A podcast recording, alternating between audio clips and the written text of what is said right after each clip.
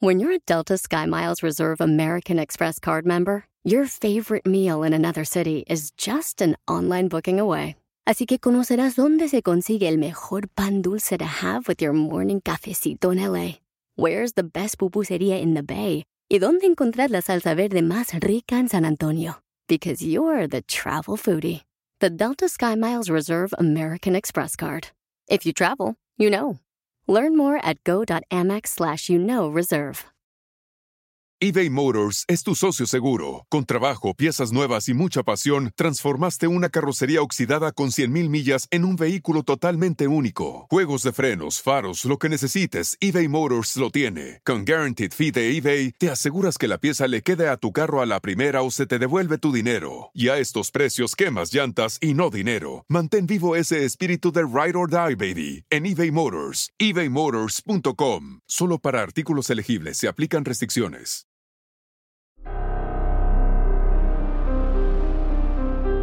En Código Misterio encontrarás temas relacionados con energías, cuarzos, sanaciones, meditación, ovnis, fantasmas, pirámides, misterios inexplicables, culturas antiguas y continentes desaparecidos. Pero también nos remontaremos al conocimiento de nuestros ancestros para vivir una vida más sencilla pero plena. Bienvenidos.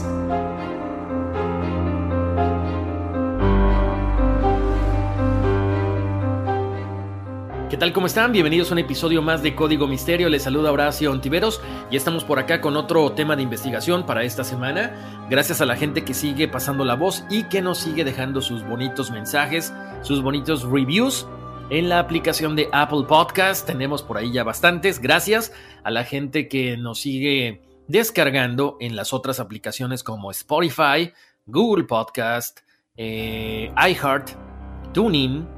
Amazon Music, mil gracias también. Ya saben, pasen la voz de que estamos aquí todos los lunes sacando episodio nuevo.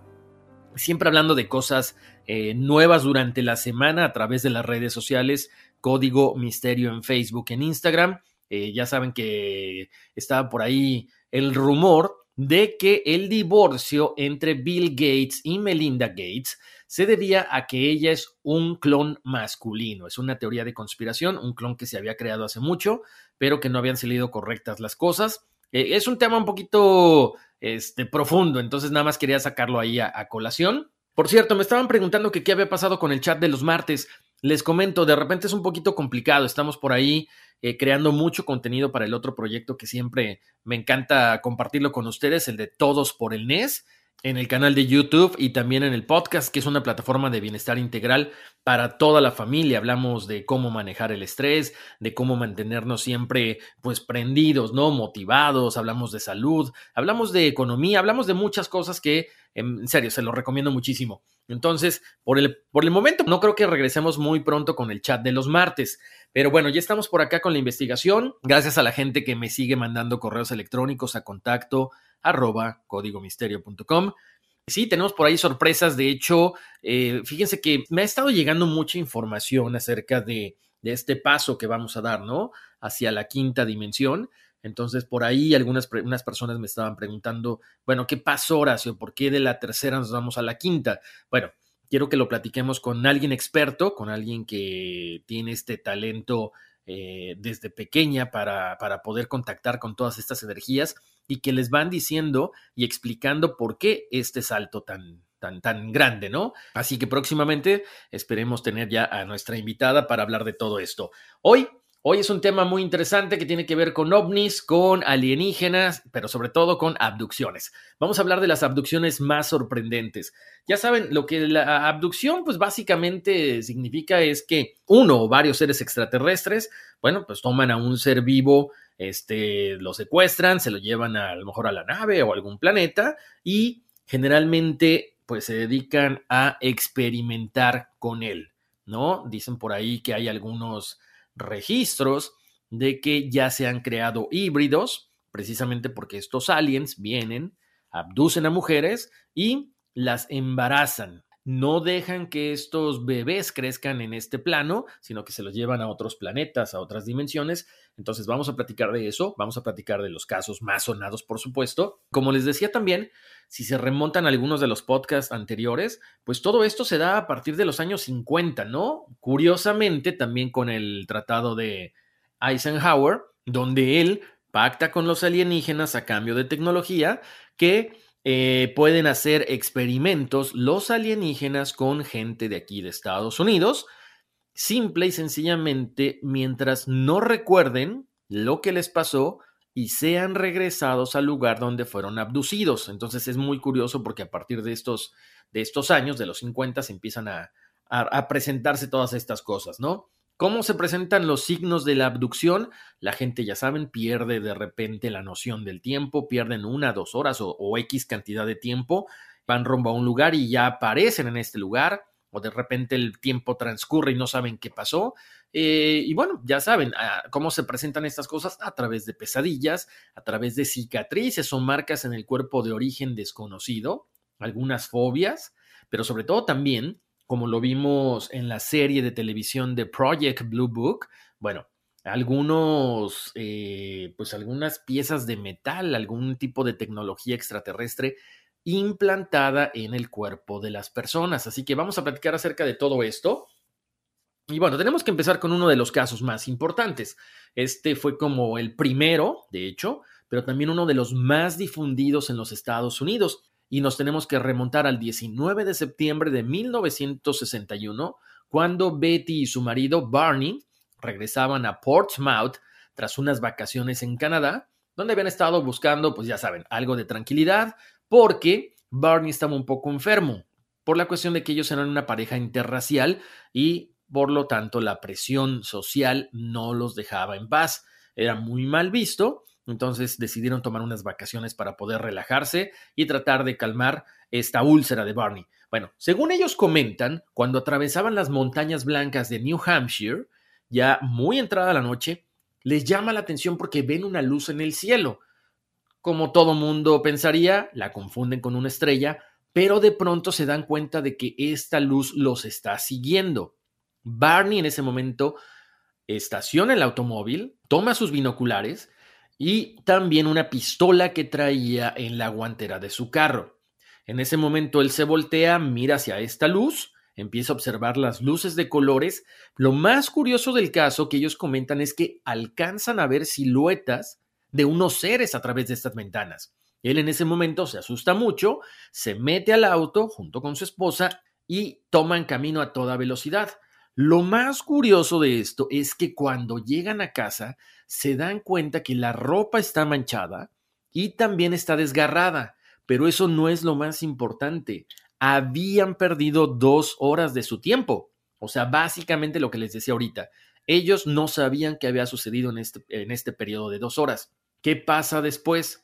Los próximos dos años fueron algo verdaderamente insoportable para ellos porque la cuestión de la úlcera, que estaban buscando que se curara, se agrava, empiezan a tener crisis de ansiedad, hipertensión, insomnio y ahí viene el punto medular, las pesadillas que les comentaba hace rato muy frecuentes en las abducciones. Ellos empiezan a tener estas pesadillas de que eran secuestrados por seres extraños. En ese momento, Cansado de esta situación, van con un psiquiatra, con un neurólogo de Boston que se llama Benjamin Simon, especialista en terapia hipnótica. El doctor decide tratar esta situación, pero por separado. Entonces, les hace sesiones hipnóticas a los dos. Y lo más curioso del caso es que, bueno, los dos coincidían por separado en que habían sido secuestrados por extraterrestres habían sido sometidos a varias pruebas físicas en una nave espacial. También los alienígenas habían programado después las mentes tanto de Betty y de Barney para que no pudieran recordar lo sucedido, y después los habían dejado en libertad. Si se van dando cuenta, tiene mucha lógica con lo que Eisenhower había pactado con los alienígenas. Según la descripción de esta pareja, bueno, los extraterrestres son estos grises que todo el mundo conocemos, que básicamente son los que siempre están raptando gente. Seres de un metro y medio de estatura, que son calvos, tienen la piel de color gris, tienen la cabeza como muy grande, ojos muy grandes, nariz, boca muy pequeña, los brazos muy largos, pero que además se comunican por telepatía. Pero lo más curioso también del caso es que se comunican en inglés, o sea, siempre se comunican en la lengua de la persona a la que raptan. También aparte de esto, Betty realiza un mapa interestelar que según ella le había enseñado el líder extraterrestre. Lo más interesante de esto es que tiempo después se verificaría la existencia de dos estrellas que estaban en ese plano que dibujó ella. Además, el ejército también ratificaría que esa noche los radares de la base aérea de Peace habían captado un objeto no identificado. O sea, todo concuerda. Ahora, ¿qué pasa después? Posteriormente aparece un doctor llamado Simon que no cree en la versión de estos abducidos, porque en ese momento ellos ya eran figuras públicas, estaban en programas de radio, programas de televisión, los entrevistaban en el periódico, por todos lados, por lo tanto decía que ellos no estaban diciendo la verdad, que ese eh, periodo de amnesia o supuesta amnesia Betty y Barney los habían llenado con sueños extraterrestres para no decir que habían perdido la memoria. Entonces estaba básicamente en el subconsciente de cada uno de ellos. Pero bueno, ¿Cómo es que ellos sufrían de amnesia? Eso nunca se supo, ¿verdad? Posteriormente, para 1969, Barney fallece y Betty, bueno, poco a poco se empieza a alejar de los medios de comunicación y para 1995 publica un libro que se llama Una aproximación a los ovnis desde el sentido común. Dice Betty que después de ese primer contacto cercano del tercer tipo, ella volvió a tener acercamientos y avistamientos con estos seres extraterrestres. Como les decía hace ratito, este capítulo en The Project Blue Book, eh, bueno, narra cómo uno de los doctores, uno de los encargados de este proyecto, eh, le saca del cuello precisamente una pieza de metal a Barney y esa pieza de metal nunca se supo de dónde provenía. Era de una aleación completamente extraña. Bueno, con esto cerramos el primer caso de las abducciones más sorprendentes. Vámonos ahora a otra. Este es el caso de la abducción de Allagash Waterway. Este incidente ocurre el 20 de agosto de 1976, cuando cuatro hombres estaban acampando cerca de Allagash en Maine. El grupo estaba formado por dos hermanos, Jack y Jim Wiener, su amigo Chuck Rack y su guía Charlie Foltz. Ellos eran estudiantes de la Facultad de Arte y Diseño de Massachusetts en ese momento. Dicen que el primer día transcurre con mucha normalidad.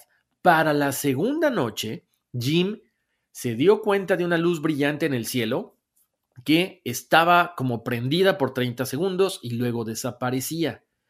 Posteriormente, a la cuarta noche, mientras todos los amigos están en un bote pescando en el lago, los cuatro hombres vieron otra luz descrita como un sol, un minisol muy brillante y que estaba permanente en el horizonte. Cuando los hombres intentaron señalar la luz, según esto los informes, esta luz dispara un rayo brillante que sigue a los hombres hacia el agua. Cuando los hombres entran en, pánico, regresan a la orilla, se dan cuenta que la fogata que ellos habían dejado encendida estaba completamente apagada. ¿Por qué es raro esto? Porque ellos comentan que habían colocado troncos para que durara durante muchas horas, para que cuando ellos estaban en el lago, la fogata estuviera prendida y cuando regresaran de pescar supieran hacia dónde dirigirse. Entonces ellos decían, bueno, si la fogata normalmente dura cuatro horas, nosotros a las dos horas que supuestamente regresamos, ya no había fogata. Vuelve a aparecer ese común denominador de que tenían tiempo perdido. ¿Qué pasa después? Ellos le informan a un guardabosques que les decía, ¿saben qué? Este, vimos esta luz, esta luz nos persiguió, regresamos y habíamos perdido un tiempo, eh, no sabemos exactamente cuánto tiempo había pasado, pero algo sucedió allá afuera. ¿Qué pasa con el guardabosques? Le dicen, no, no se preocupen, esa luz era simple y sencillamente la inauguración de un negocio, de una ferretería que está aquí en el pueblo siguiente, por lo tanto no es nada sobrenatural. Obvio, estamos hablando de que el pueblo más cercano, sí había mucha distancia entre el lugar y el lago, bueno, estos eh, personajes se quedan ahí.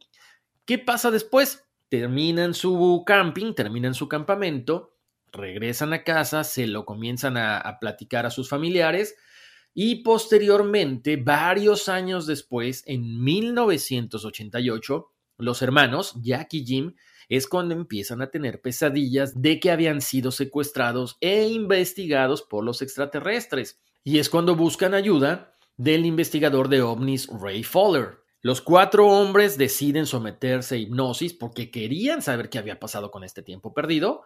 Por supuesto, cada uno tenía que ir por separado y no contarle a los demás lo que habían recordado, lo que habían comentado, porque si no, entonces se prestaba como a un fraude.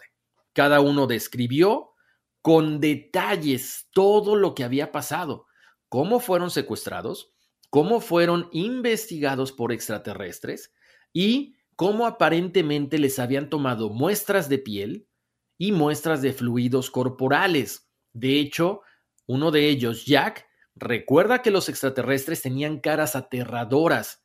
Le dijeron que no tuviera miedo y que hiciera lo que ellos le decían. Charlie por su parte, describió la nave como un consultorio médico, afirmó que efectivamente lo pusieron eh, como en un panel, como en una cama, y de ahí le colocaron algo en el pecho y le rasparon la piel del cuerpo. Chuck afirmó que tenía una buena visión de lo que estaba pasando y él estaba viendo lo que le estaban haciendo a Charlie. Y el dispositivo que usaron los extraterrestres era plateado y tenía curvas. No da más explicaciones.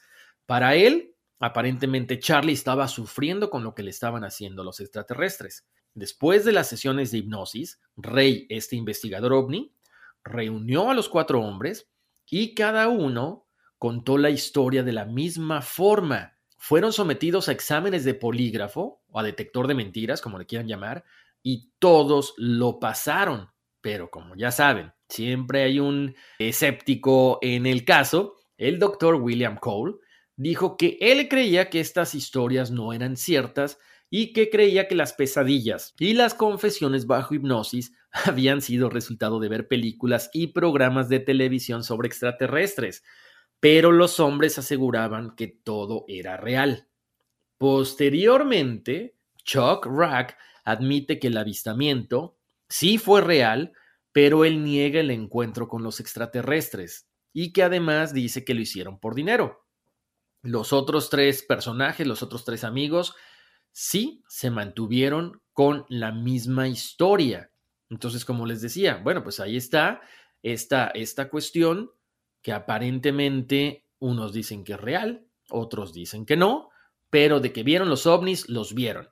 Y como siempre, eh, bueno, diferentes teorías, diferentes cosas, ustedes los invito a que tomen la decisión que más quieran, porque es interesante de lo que estamos platicando, ¿no? Ahora, vamos a platicar acerca de una, un avistamiento y una abducción, pero ya tiene que ver esto con familia. Esto fue en marzo de 1988, cuando John Salter Jr. y su hijo John III, que eran miembros de la facultad de la Universidad de Dakota del Norte, estaban programando una gira de conferencias por los estados del sur de aquí de Estados Unidos, cuando John con su hijo iban conduciendo su camioneta por la Ruta 61 a la primera conferencia y de pronto, por alguna razón que desconocen, John saca de la ruta que ya tenían programada su camión y una hora más tarde se dan cuenta de que están viajando en la dirección opuesta a la que ellos iban. Entonces no entienden qué es lo que está pasando, deciden ir al pueblo más cercano, pasar la noche ahí y continuar su viaje a la mañana siguiente. Ojo, aquí llegan papá e hijo al hotel y dicen, bueno, ¿qué pasó? O sea, ¿cómo es que íbamos al norte y de repente estamos este, manejando hacia el sur? Ahora, ¿qué pasa el otro día? Ya que descansaron, definitivamente se levantan temprano y continúan con el camino que ellos ya tenían pensado. De pronto, los dos se sorprenden al ver un ovni brillante con un campo de energía plateado. Este objeto aparece de la nada sobre la carretera en la que ellos estaban y en ese momento ellos tienen como un sentimiento de que, espérame, como un déjà vu, hagan de cuenta, como yo ya lo viví, como que esto se me hace muy familiar y empiezan a tener flashbacks o memorias de lo que había sucedido el día anterior. Ellos se quedan sorprendidos porque ya lo habían vivido. Entonces, papá e hijo salen del auto y es cuando un grupo de extraterrestres se acercan a su camioneta. En un momento dado ellos piensan que es un grupo de niños, pero se da cuenta de que no es así, de que hay un alienígena, mitad alienígena, mitad humano, Y este grupo de seres los agarran y los llevan rumbo al ovni y los llevan en dirección al ovni. Los dos hombres, bueno, estaban sí efectivamente un poco alterados, un poco asustados, pero sienten paz y tranquilidad, saben que los extraterrestres no les van a hacer daño. Hagan de cuenta que, que los estaban protegiendo.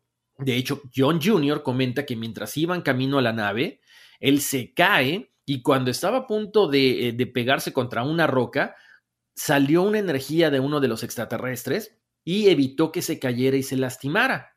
Posteriormente, ya dentro de la nave, John y su hijo fueron conducidos a una habitación con paredes curvas donde fueron colocados en sillas tipo dentista.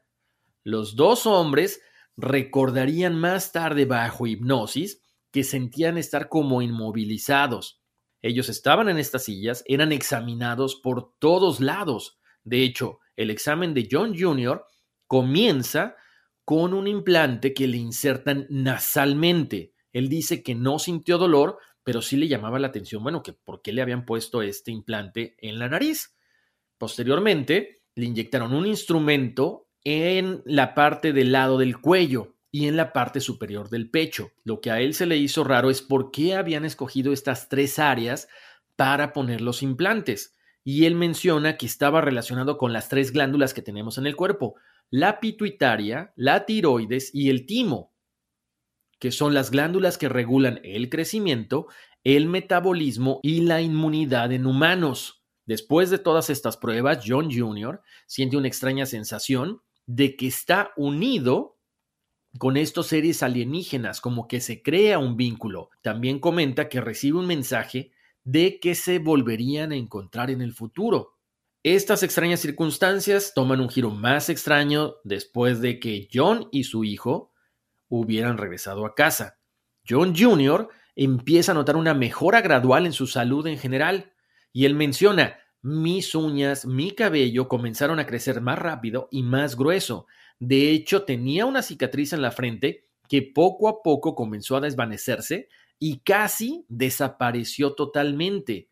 Otra de las cosas que también menciona John es que él decía, yo era fumador y siempre estaba tratando de dejar de fumar, pero no podía. A partir de ese momento dije, ya no quiero fumar y todo pensamiento de querer agarrar un cigarrillo se fue automáticamente. Ahora, lo que ellos mencionan es que es una abducción, un secuestro que es diferente a los demás porque no fueron eh, abusados, no fueron eh, sometidos a tantos exámenes, sino que fue una cuestión muy tranquila como un reconocimiento médico, hagan de cuenta, ¿no? De hecho, este caso fue tan famoso que fue dramatizado en la película de CBS en 1988 que se llamó Visitantes de lo desconocido. Vámonos con otro caso y este tiene que ver con dos familias, pero incluso hay más personas involucradas en esta abducción. Nos vamos a ir hasta Australia y en este caso Kelly Cahill y su familia se dirigían a casa en agosto de 1993 cuando ven un ovni. Kelly, el papá, afirma que vio figuras similares a seres humanos en las ventanas de la nave.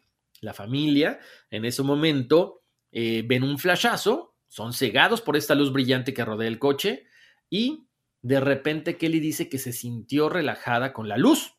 Cuando recupera la conciencia, estaban aún en camino a casa, pero lo más curioso del caso, una vez más, es que no recordaba lo que había sucedido durante la última hora. Además, Kelly descubrió una marca muy rara cerca de su ombligo y en las próximas semanas se comienza a sentir mal, va al hospital porque tenía una infección y, bueno, le dicen que tiene una, como un, un metal muy extraño en la parte del ombligo donde tenía estas marcas. Pero eso no fue todo, porque había otro vehículo a un lado de la carretera que también había visto este ovni. Entonces, ya eran dos historias que estaban confirmando haber visto el ovni, la luz y los extraterrestres. Entonces, este caso es como que uno de los más importantes en la historia ovni, en la historia ufológica, porque ya estamos hablando de que dos familias por separado, no es que vinieran en caravana, dos familias por separado, habían narrado los mismos hechos. Entrando más de lleno en la descripción que da precisamente Kelly Cahill, ella comenta que, bueno, ella va manejando y de repente vio como en una colina, una fila de cinco o seis grandes luces naranjas en forma circular. Ellos continúan manejando y cuando llegan al destino, su esposo y sus amigos se rieron de lo que estaban comentando. O sea, decían, no, se me hace que fue como un alucine, algo, algo extraño, ¿no? ¿Qué pasa? Cuando van de regreso conduciendo por la misma carretera, tanto ella como su esposo vieron las mismas luces colgando sobre la carretera, como una lámpara, hagan de cuenta. En ese momento, este ovni se mueve rápidamente de un lado al otro costado de la carretera y es en el momento en que todo se queda en blanco. Hagan de cuenta que, hagan de cuenta que cortaron la película, la familia había viajado varios kilómetros, pero no sabían cómo habían llegado hasta ahí. Entonces, ¿qué pasa? Bueno, más adelante encuentran estas heridas triangulares debajo del ombligo, empieza a tener los dolores de estómago, como les decía, pero también las visitas nocturnas, ojo, de seres que tienen una capucha negra, o sea, un hoodie con ojos rojos, un poco brillantes. A través de la hipnosis, como en todos los casos de abducciones, puede esta persona desbloquear este tiempo perdido y se da cuenta y narran los dos cómo se habían detenido en el auto para ver mejor este objeto brillante que estaba en la colina y también se dan cuenta de que ellos estaban viendo al otro automóvil estacionado, digamos que muy cercanos a ellos. De pronto, una figura alta y delgada apareció frente al objeto y la señora y el señor Cahill escucharon en su mente, vamos a matarlos. Posteriormente aparecen más seres y hay una energía que tira a, que tira los Cahill al suelo. Y Kelly le empieza a gritar a su esposo, no tienen alma, son malvados, nos van a matar. Imagínense esto o sea, en una cuestión, en una pradera, en una colina donde no hay gente, donde solamente hay dos automóviles, donde estás así como que abandonado a tu suerte, imagínense todo esto, e, esta, este estrés, estos mensajes que recibe la señora, entonces fuerte, ¿no? Ahí no termina la historia. ¿Qué pasa después? Uno de los investigadores más famosos, Bill Chucker, del Centro de Investigación OVNI de Sydney, fue una de las primeras personas que contacta con la señora Cahill, con Kelly, después de lo que había sucedido esa noche. Y él comenta, es un caso muy importante porque estamos hablando de que son dos automóviles que no se conocen los que fueron testigos de esta situación. Choker comparte la información con un grupo de investigadores de fenómenos paranormales ahí en Melbourne, Australia, para tratar de investigar qué es lo que estaba pasando. Bueno, ellos van, examinan la escena del presunto avistamiento en este lugar y empiezan a colocar tanto Choker como esta organización o esta, este grupo de investigadores empiezan a colocar anuncios en el periódico para tratar de encontrar a los ocupantes del segundo automóvil. ¿Y qué creen? Tan, tan, tan. Obtuvieron respuesta. Y lo más curioso del caso es que la historia del segundo automóvil era idéntica a la de la familia Cahill, pero además también comentan que fueron secuestrados por los extraterrestres, atados y examinados por los seres. Las dos mujeres tenían las mismas heridas triangulares cerca del ombligo y otras marcas muy extrañas. Pero ¿qué creen? Había otro automóvil que también confirma lo sucedido. Este auto era conducido por un abogado local y la historia concuerda con todo lo que habían dicho las otras dos familias. Bueno, los investigadores preparan un informe de 300 páginas aproximadamente donde se prometía que estarían revelando la verdad. ¿Qué pasa? Bueno, pues los medios se enteran de la historia, la señora Cahill comienza a aparecer en el programa de televisión Today Tonight, su historia sale en la radio, sale en los periódicos, sale en la revista, y para 1996 era uno de los casos más impactantes de fenómenos ovnis. De hecho, eh, bueno, a ella le invitan a charlas, la invitan a conferencias y escribe un libro, lo pueden checar, ahí está la, publicación en Facebook y en Instagram de Código Misterio, que por acá lo imprimen y por acá se agota rápidamente. De hecho, hubo varios tirajes, ¿no? Para 1998, la señora Cahill había desaparecido de la escena completamente y también los otros testigos. Entonces, Hasta el momento no se sabe exactamente qué pasó, pero es uno de los casos más impactantes porque, como les decía, ya eran tres testigos independientes que confirmaban la misma historia. Continuamos con la siguiente abducción. Aquí sí no tiene un final feliz porque desaparece este personaje del cual les voy a hablar. Esta desaparición tuvo lugar el sábado 21 de octubre de 1978 y el personaje principal es Frederick Valentik, este joven de 22 años volaba un avión ligero Cessna 182L sobre el estrecho de Bass en Australia durante un vuelo de entrenamiento de 125 millas, cuando en ese momento se pone nervioso y contacta la torre de control del tráfico aéreo de Melbourne, que les dice, arriba de mí hay una nave, hay una cosa que no es un avión. Él dice, me están persiguiendo, lo que está arriba de mí no es un avión.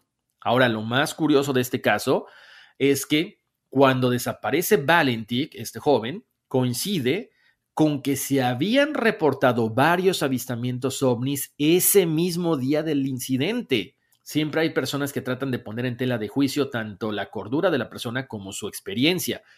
Les recuerdo, Valentik, a pesar de que tenía muy corta edad, era un piloto experimentado, estaba estudiando para convertirse en piloto comercial y en ese momento tenía 150 horas de vuelo con una clasificación de clase 4 que le permitía volar cuando él quisiera. ¿Qué pasa más adelante? Su padre comenta que había pasado muchos años viviendo con miedo a los ovnis y que era un firme creyente en su existencia.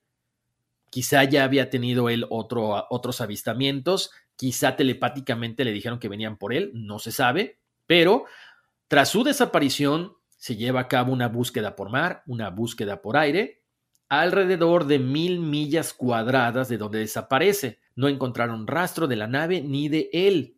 Por lo tanto, muchos funcionarios del gobierno australiano dijeron que eso no tenía nada que ver con los extraterrestres, sino simple y sencillamente él había visto su propia luz reflejada en el agua estaba volando boca abajo y había tenido un accidente y por eso había desaparecido. Obviamente, eso es ilógico para muchos de los investigadores porque comentan cuál era el objeto de fingir su propia muerte. Ahora, si lo que dice el papá es cierto se sentía amenazado, perseguido por los extraterrestres, como les decía, quizá ya tenía por ahí, bueno, un antecedente, ¿no? Ahora, vamos a entrar a otro de los casos que, bueno, ha dado la vuelta al mundo porque la película es muy buena, incluso se llama Fire in the Sky y tiene que ver con Travis Walton. Travis era un leñador que trabajaba en el Bosque Nacional de Apache, Sid Grips, en Arizona, y junto con él estaban otros seis personajes, Mike Rogers, Alan Dallis, John Golett, Ken Patterson, Dwayne Smith y Steve Pierce. Este equipo de leñadores había sido contratado por el Servicio Forestal de los Estados Unidos para, ya saben, podar arbustos, quitar algunos árboles en un área que superaba los 1.200 acres o hectáreas de zona, muy cercano al poblado de Snowflake, que era donde vivían estos hombres, ¿no? ¿Qué es lo que pasa? Ellos iniciaban su trabajo más o menos a las 6 de la mañana y lo terminaban alrededor de las 6 de la tarde. En ese momento deciden salir, el grupo se sube a una camioneta y mientras regresaban a Snowflake para descansar, ellos ven una luz muy grande que proviene de la parte trasera de una colina. Obvio, como todo mundo, pues les gana la curiosidad, deciden acudir a ver qué es lo que está pasando y en ese momento se encuentran con un ovni que está flotando aproximadamente 6 metros del suelo. Según el testimonio ofrecido por el grupo, el objeto tenía forma de disco y medía 6 metros de diámetro y 2.5 metros de alto. Y además tenía una serie de líneas divisoras verticales sobre la superficie. En ese momento, los trabajadores se espantan, detienen la camioneta, pero Walton se pone así como que muy emocionado por ver esto y se lanza a tratar de ver el disco. Sí, mucho más cerca. Mientras los otros personajes le gritan, mientras sus otros seis amigos le gritan que se regrese, bueno, Walton no escucha nada y Simple y sencillamente decía que no podía perder la oportunidad de ver una nave tan cerca. Cuando Walton está abajo de este ovni, el disco empieza a dar vueltas, a emitir sonidos como los de una turbina y en ese momento el ovni lanza una luz de color verde muy intensa y Walton sintió como si lo hubieran electrocutado. ¿Qué pasa después? Walton no tiene memoria de lo que sucede después, pero sus amigos sí, y relatan que su cuerpo comenzó a flotar, arqueado hacia atrás, luego se separó como tres metros del suelo y en ese momento fue lanzado como si fuera un muñeco de trapo. En ese momento los amigos piensan que el ovni lo había atacado, que lo había matado y huyen en la camioneta para no ser las próximas víctimas. Cuando ya pasan ciertos minutos, ellos están tranquilos, seguros de que no los están siguiendo, de que los ovnis no están tras de ellos, y se ponen a platicar de que tienen que regresar por el cadáver de su amigo.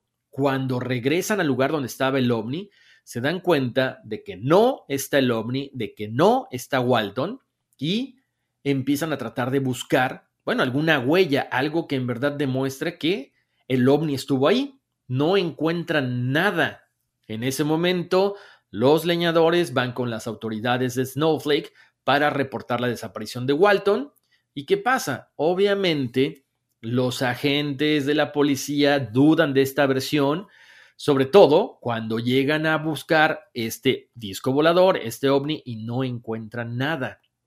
Bueno, ya saben, pueblo chico, infierno grande, la noticia se empieza a hacer cada vez más famosa, pero se empieza a salir de control. Entonces llega gente de todos lados de Estados Unidos y de todo el mundo, reporteros, curiosos, ufólogos, empiezan a llegar, a llegar, a llegar, a llegar, empiezan a buscar eh, a Walton con hombres a caballo, con helicópteros, pero no se sabe nada. Entonces pasan varios días y definitivamente piensan que Walton desapareció, pero no misteriosamente, sino que la policía empiezan a sospechar de los otros seis leñadores y piensan que quizá lo mataron. ¿Qué pasa cinco días después de la desaparición de Walton? Un teléfono suena en la casa de Alison Walton, que es la hermana de este protagonista de la historia, así que el 10 de noviembre, poco antes de la medianoche, el esposo de Alison, Grant Neff, contesta el teléfono, atiende a la llamada y en la otra línea está Travis Walton, que le explica a su cuñado que está en una estación de gasolina, que está herido y que necesita que vaya por él, necesita ayuda urgentemente. Su cuñado Grant Neff agarra su auto, va al lugar donde supuestamente está Walton y lo encuentra desmayado bajo la cabina telefónica que había estado usando. Él dice, mi cuñado estaba confundido, no sabía dónde estaba, no sabía qué es lo que estaba pasando. Y además no dejaba de hablar de unos humanoides aterradores que lo habían estado pues abusando, haciendo experimentos con él en su cuerpo y estaba temeroso de todo lo que le había sucedido. Ahí viene lo interesante. Ya empieza a recordar Walton a través de una sesión de hipnosis qué es lo que había pasado. Entonces dice que después de que es impactado por esta luz verde, se despierta en el interior de la nave, ya saben, típico, recostado sobre una cama que parecía como una enfermería y había tubos conectados a su cuerpo. También había tres seres que estaban con él, como los típicos grises, ¿no? Él dice, son humanoides con cabezas muy grandes, piel muy pálida, ojos enormes, seres de baja estatura sin orejas, boca o nariz y tampoco cabello. Él continúa relatando que se sentía muy adolorido, estaba muy cansado y entra en pánico, que no sabe cómo logra escapar de la sala donde lo tenían y empieza a recorrer el interior de la nave buscando una salida.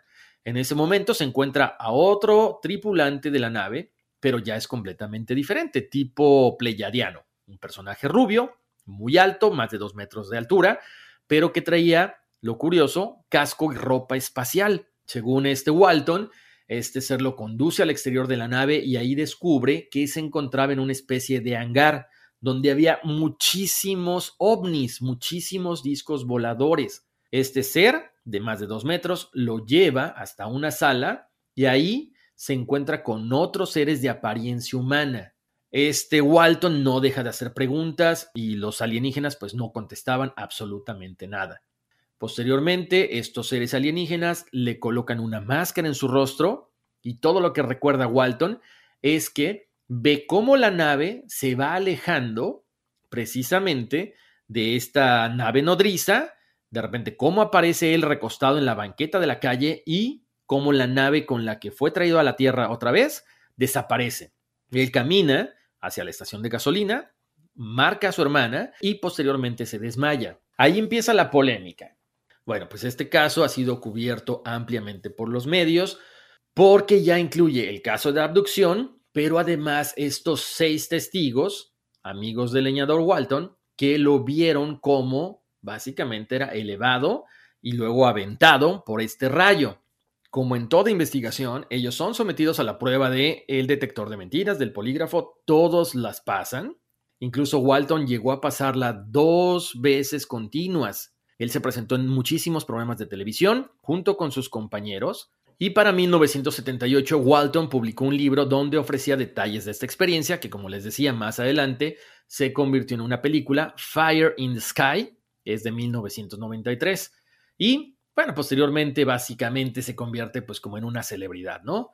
Según muchos escépticos, como siempre, pues hay muchas inconsistencias en lo que eh, relata Walton y sus compañeros de trabajo. Muchos dicen que no son muy apegados a la realidad, pero definitivamente Travis Walton sigue defendiendo esta versión de lo que sucedió aquella terrible noche y es uno de los casos más documentados y de más interés por la comunidad ufológica. Pero bueno, si ustedes piensan que ya acabamos, no, todavía falta muchísimo.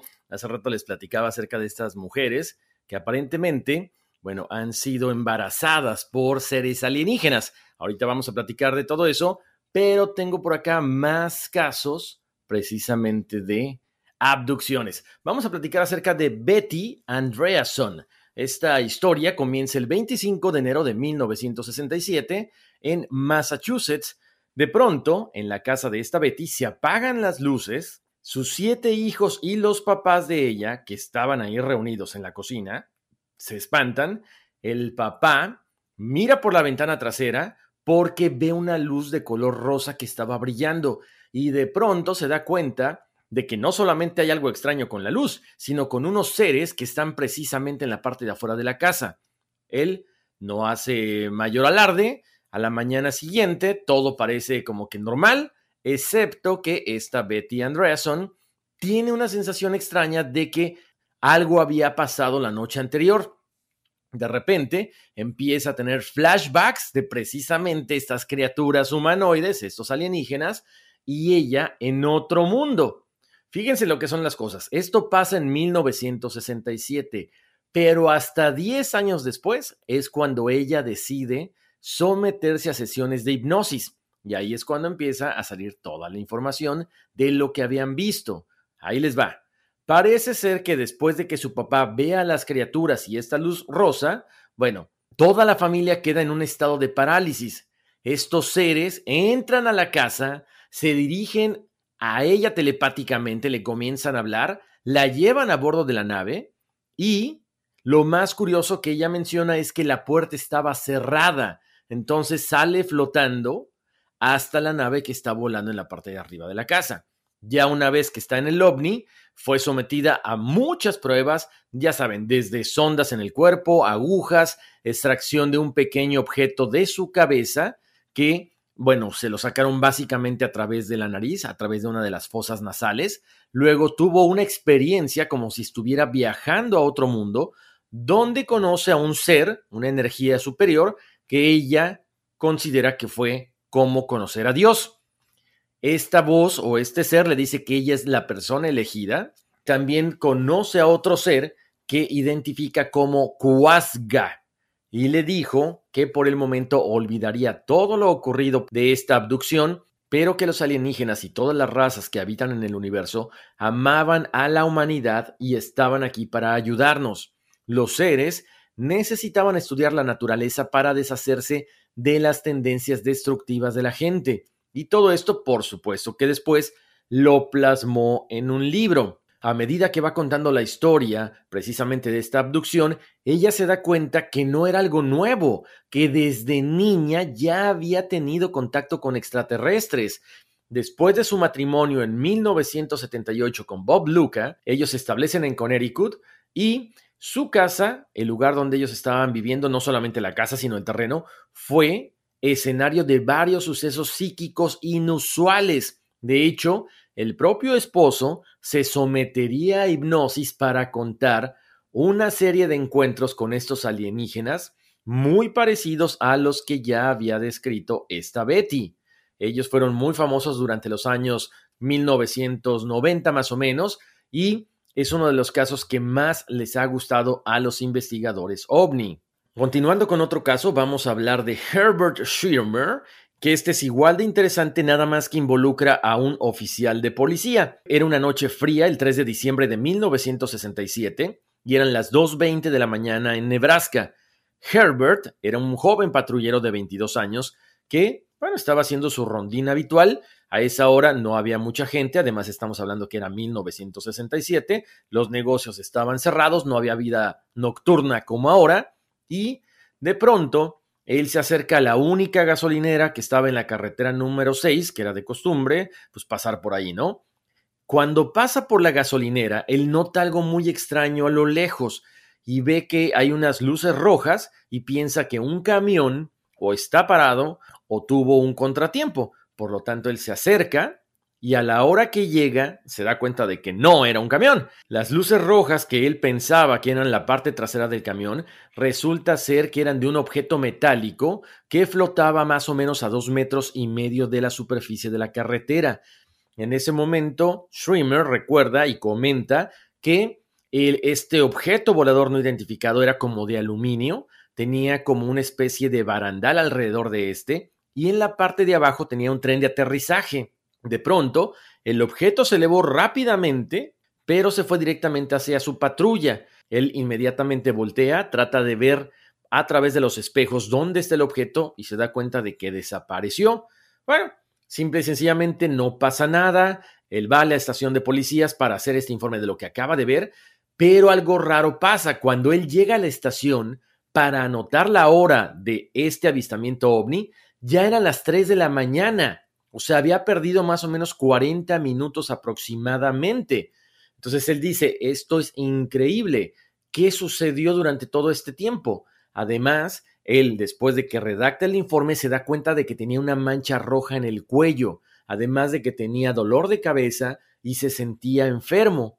Él se va a su casa, no va a trabajar al día siguiente y posteriormente, pasan varios meses, llega una noticia de la Fuerza Aérea de los Estados Unidos de que estaban buscando a este patrullero que había visto un platillo eh, volador no identificado y que era muy importante que diera su testimonio. En este caso, la Comisión Condon de la Universidad de Colorado se le asigna la tarea de investigar y desacreditar precisamente todos estos informes ovnis por lo tanto, ellos van a platicar con el oficial Herbert. Para el 13 de febrero de 1968, después de que fue interrogado por varias personas, ellos deciden ponerlo bajo hipnosis para conocer un poco más acerca de lo que había pasado.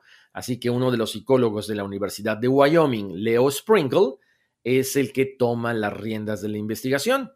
Bajo hipnosis, este policía dice que después de detener su automóvil muy cerca de este objeto enorme, el motor se apagó, su radio se quedó en silencio y un objeto blanco emergió de la nave y pareció comunicarse mentalmente con él, impidiéndole sacar su arma mientras intentaba hacerlo. Eso fue lo que comenta el policía. Tenemos por acá otro caso muy interesante también que incluye a una familia. Esto sucedió el 21 de agosto de 1955, cuando siete adultos tres niños llegaron a la comisaría del poblado de Hopkinsville, en Kentucky. Llegaron en estado de shock, estaban muy, muy nerviosos, muy temerosos, y le informan al oficial que unas pequeñas criaturas con aspecto de duendes, procedentes de una luz, de una nave espacial, habían acechado su granja y que ellos las habrían contenido afuera más o menos como por cuatro horas. Les habían disparado, eran más o menos 12 o 15 seres los que estaban apareciendo, los que se asomaban por las ventanas. Por lo tanto, después de todo este informe, miembros de la policía y de la base militar de Fort Campbell se acercan a la granja, no encontraron ninguna prueba de que este ovni había estado ahí, pero sí encontraron la cantidad de casquillos de las balas disparadas. Al día siguiente, la familia no tuvo opción más que abandonar la granja porque dicen que estos seres de otra galaxia habían regresado a molestarlos. Otro de los casos más sonados es el de la mamá y la hija Carol y Helen Thomas. Se dice que es uno de los encuentros más aterradores porque ellas mientras iban al trabajo de repente fueron abducidas. Ellas seguían la misma ruta de siempre, los mismos atajos, los mismos callejones y de pronto ellas se dan cuenta de que mientras van caminando hay una luz en el cielo que las enfoca directamente a ellas, una luz muy potente, y en ese momento se empiezan a sentir mal, empiezan a tener náuseas y mareos. Lo que recuerdan ellas después es que estaban caminando de nuevo por este callejón, pero la luz ya no estaba. Lo que más llama la atención es que el abrigo o la chamarra que traía Helen, que era de piel, estaba empapada, pero la otra persona estaba seca y el camino y las calles y todo estaba seco. ¿Qué pasa? Bueno, se encuentran verdaderamente desorientadas, llegan al trabajo y el guardia de seguridad las regaña porque habían llegado muy tarde. Ellas habían desaparecido varias horas. Semanas después, las mujeres empiezan a experimentar una especie de ampollas, tanto en la cara como en los brazos, y también comienzan a tener hemorragias nasales.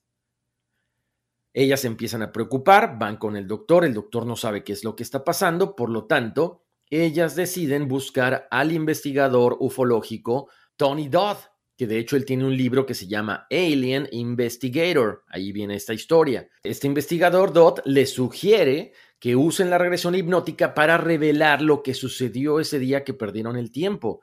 Carol estaría recordando una luz muy grande que se las había tragado de pronto se encontró en una habitación de color blanco, estaba recostada sobre una mesa y pudo ver a Ellen en la otra mesa junto a ella.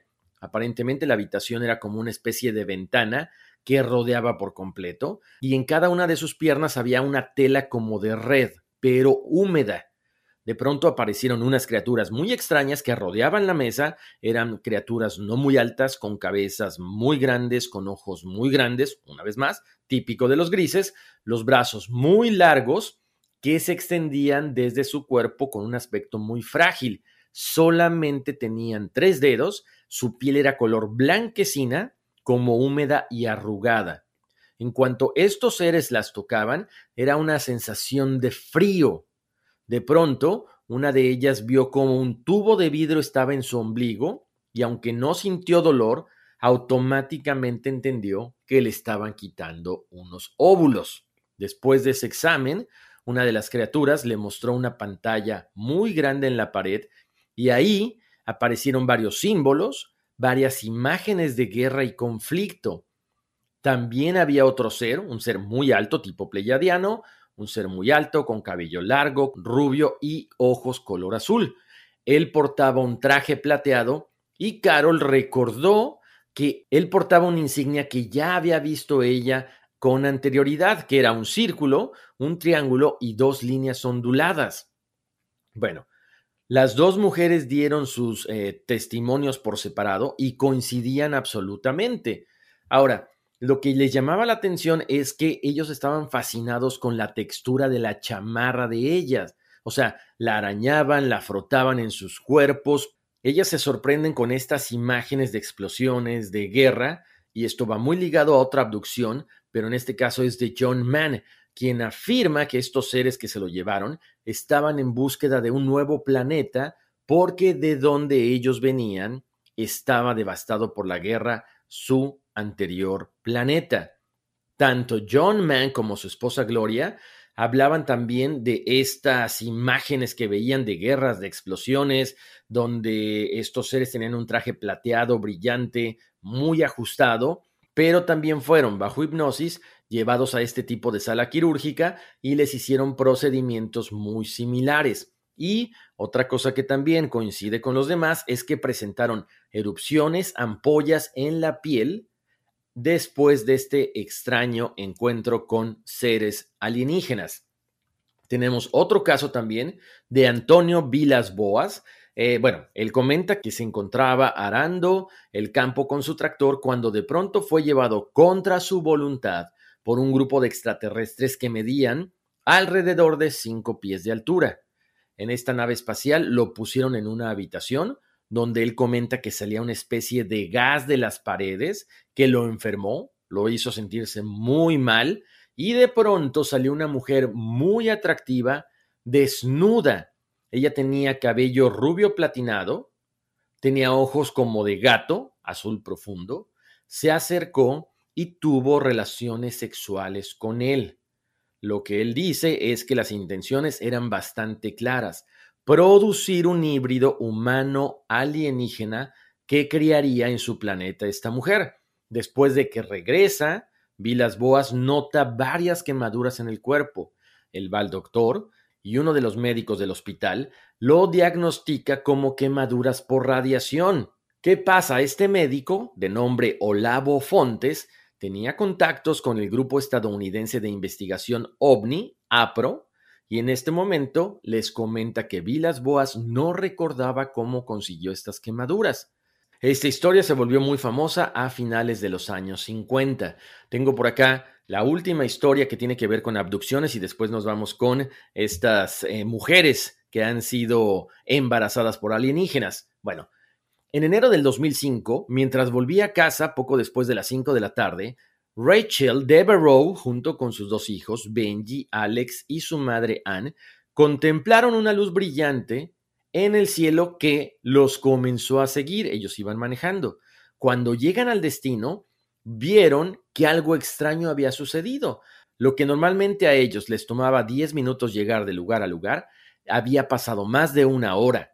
Ahí es cuando se preocupan, empiezan a investigar y poco a poco empiezan a platicar acerca de que tienen sueños extraños, sueños en los que volaban por un campo en una especie de burbuja.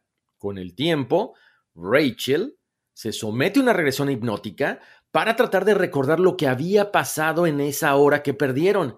Y ella dice, recuerdo que al descender la luz, toda la familia estábamos en la nave alienígena. Una vez que estuvimos adentro, había una luz que nos deslumbró y había pequeños seres que estaban alrededor de nosotros observándonos y estudiándonos. Ahora, hace rato les comentaba que aparentemente no solamente vienen y nos abducen. En el caso de mujeres, muchas veces son como embarazadas in vitro o les extraen óvulos o las embarazan y después los niños desaparecen misteriosamente porque son llevados a otra dimensión. Hay una comunidad de mujeres que afirma haber concebido hijos extraterrestres. Esta comunidad, este grupo de mujeres, que fueron inseminadas por seres alienígenas, se hace llamar Comunidad de los Niños Híbridos. De acuerdo con los integrantes de esta secta, de este grupo, como le quieran llamar, los encuentros cercanos del séptimo tipo habrían acontecido durante las mismas abducciones extraterrestres y los hijos interplanetarios habitarían en una dimensión alterna para prepararse y retornar a la Tierra más adelante para mezclarse con los humanos.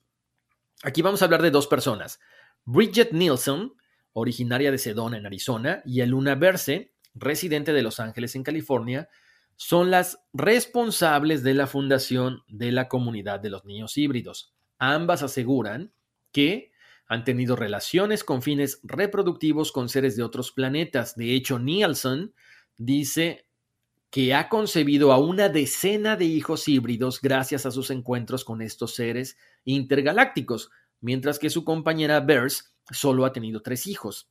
Según Nielsen, el acto sexual es común y corriente como entre dos personas, pero sucede a bordo de sus naves espaciales. Para su compañera Burst dice que las cosas fueron diferentes porque aconteció como en una especie de salón de clases con un grupo de seres extraños viendo lo que estaban haciendo, o sea, monitoreando que la concepción fuera de la forma correcta. Respecto a de que ellas no pueden vivir con sus hijos, dicen que bueno, ellas se comunican a través de la telepatía, a través de los sueños con sus hijos que están en otra dimensión y que no hay ningún problema porque les enseñan a sus pequeños todo lo que deben saber sobre la humanidad para cuando regresan a este plano. Hay algunas mujeres que han comentado que han sido víctimas de estos abusos, pero que ellas no pueden comunicarse con sus hijos nunca más. Simple y sencillamente ahí acaba el contacto. Otras dicen que se pueden comunicar a través de cierta simbología que les enseñan los alienígenas y que promueve la comunicación entre la mamá y los hijos en la otra dimensión, ¿no? Ellas también comentan que al estar precisamente en estas naves han conocido al ser supremo que se hace llamar Bashar, que es el encargado de establecer el medio de comunicación entre los niños híbridos y las mamás. Aparentemente es un ser multidimensional con capacidad para viajar entre las diversas dimensiones, entre el tiempo y para descender a la Tierra y fungir como vínculo entre extraterrestres, híbridos y humanos. Por lo tanto, aquí estaría usando el cuerpo de un sujeto llamado Daryl Anka. Supuestamente este personaje, Daryl Anka, sería uno de los que engendraron hijos con estas mujeres. Supuestamente, esta comunidad de niños híbridos comentan que hay varios personajes que han hecho esta especie de híbridos con las mujeres. Entre ellos se nombran a Shalinaya y Esasani. Los niños híbridos descendientes se les conoce como freelancers. Ahora, yo les comentaba ahorita, ¿en qué dimensión se encuentran los híbridos? Las mujeres dicen que sus hijos viven en naves espaciales ubicadas en una frecuencia superior a la que posee nuestra existencia.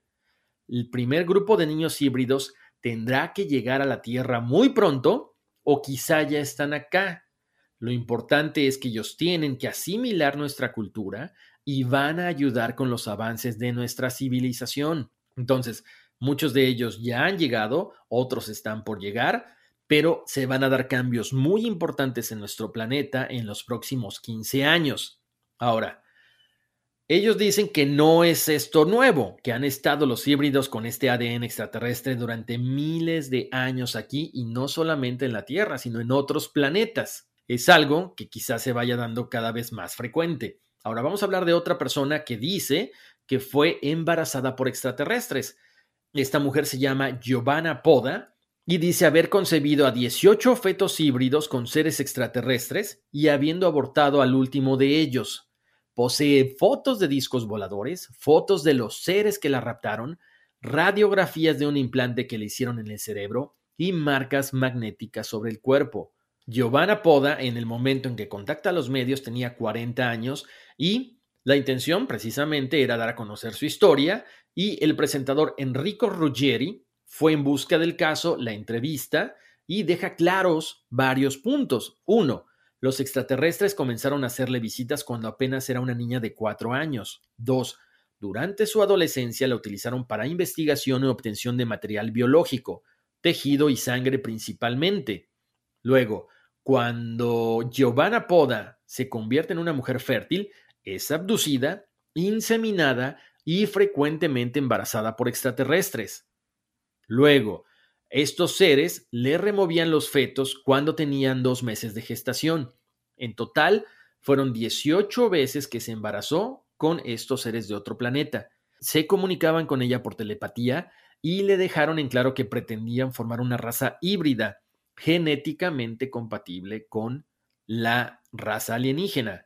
Le dejaron marcas por todo el cuerpo y también le dejaron una sustancia fosforescente que Giovanna asegura usar como desinfectante a fin de impedir que ambas partes se contagien de algún tipo de virus. El último embarazo tuvo complicaciones y terminó abortando al híbrido. Lo curioso del caso es que los médicos encontraron un implante en la cabeza de Giovanna. Ella afirma que somos una raza compatible a nivel biológico genéticamente también con los extraterrestres y que estamos ayudando a formar esta raza híbrida. Estos extraterrestres son una raza destinada a la extinción y solamente los seres humanos podemos salvarlos. Como les decía, ahí están las fotos en la página de Facebook y de Instagram de Código Misterio para que ustedes vean. Aquí hay una cuestión medio rara. ¿Por qué? Como les decía, sí, efectivamente, estas abducciones le han dejado marcas en el cuerpo, este, pero también ella toma fotos de supuestamente este feto que llega a abortar. Es como un monstruo, ella le llama así, pero chequen la foto, Ahí la decisión la toman ustedes. Algunos investigadores dicen que se trata de un animal, que se trata como de un conejo sin piel. Pero bueno, si dice que ha tenido 18 hijos con los alienígenas y que tiene fotos y que tiene tantas pruebas, quizá es que por ahí hay algo de verdad, ¿no? Interesante.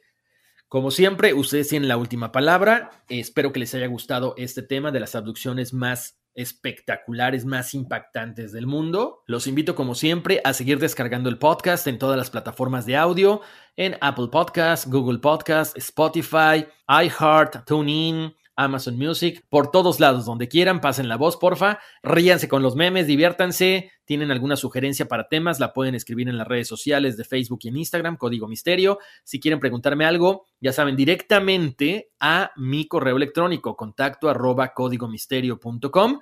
Les mando un abrazo muy grande, como siempre los invito a que tengamos un celular, una cámara, lo que sea para estar grabando lo que sucede en el cielo, que nos preparemos, que meditemos. Vienen cambios muy importantes en el mundo. Entonces, entre más leídos, entre más meditados, entre más despiertos estemos, va a ser mucho más fácil poder asumir todos estos cambios. Les mando un abrazo muy grande, muchas bendiciones y vámonos, que aquí espantan. It's your time. Join global thought leader, executive producer, and New York Times bestselling author TD Jakes and today's leading culture shifters for an experience unlike any other. At the 2024 International Leadership Summit, spiritual and business leaders can gain the practical tools they need to maximize their timing for success. With world class discussions, breakout sessions, and networking opportunities, this is where your dreams turn into reality. Timing is everything, and your time is now. March 21st through 23rd in Dallas, Texas. Register today at thisisils.org.